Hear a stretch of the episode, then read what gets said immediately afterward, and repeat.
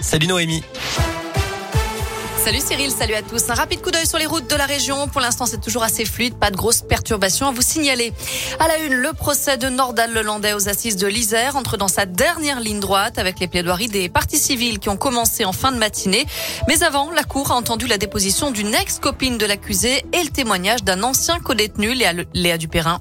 Oui, a commencé par les auditions d'un ancien codétenu de Nordal Lelandais qui a affirmé avoir reçu les confidences de l'accusé sur l'affaire Maëlys. Une promenade de deux ou trois heures en prison pendant laquelle Nordal Lelandais aurait confié avoir violé Maëlys avant de l'avoir tué. Des faits qui n'ont jamais pu être prouvés et que l'accusé a toujours nié, y compris pendant le procès. Mais alors, ces affirmations sont-elles vraies? Ces confidences ont-elles eu lieu? Plusieurs membres de l'administration pénitentiaire ont en tout cas assuré que le codétenu n'avait pas été missionné pour recueillir ses aveux. Mais les rapports écrits restent flous. Le procédé est jugé déloyal. En bref, tout cela n'aura pas permis d'incriminer Nordal Lelandais. Les faits de viol n'ont pas été retenus pour ce procès. Léa Dupérin qui suit le procès pour Radioscoop depuis la cour d'assises à Grenoble. Je vous rappelle que Nordal Lelandais encourt la réclusion criminelle à perpétuité, notamment pour le meurtre de la petite Maëlys. Le verdict est attendu vendredi.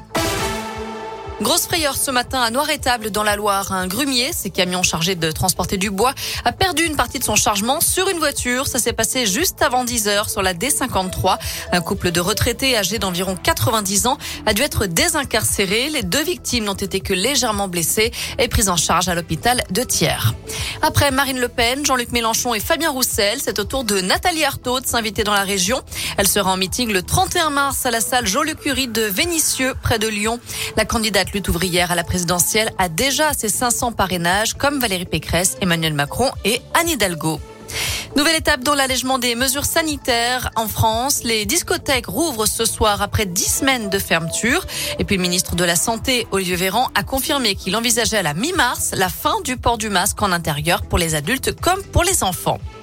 Une bonne nouvelle si vous habitez dans une copropriété ou un HLM avec du chauffage collectif. La ministre déléguée au logement, Emmanuel Vargon, a annoncé un dispositif d'aide d'urgence sur les prix de l'énergie.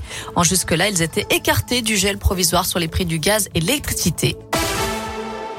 Aux Jeux Olympiques de Pékin, déception en ski de fond. Les Bleus terminent septième du relais masculin en sprint. Les filles prennent la dixième place. Pas plus de réussite en biathlon puisque les Françaises finissent sixième du relais. Ce mercredi avait pourtant bien commencé avec une médaille d'or pour le skieur Clément Noël en slalom.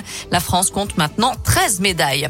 Enfin, la Haute-Loire dit non à la flamme olympique. Plusieurs départements refusent de candidater au passage de cette flamme des JO de Paris 2024, faute de moyens, car oui, les collectivités doivent débourser environ 180 000 euros pour ce passage trop cher pour ces collectivités.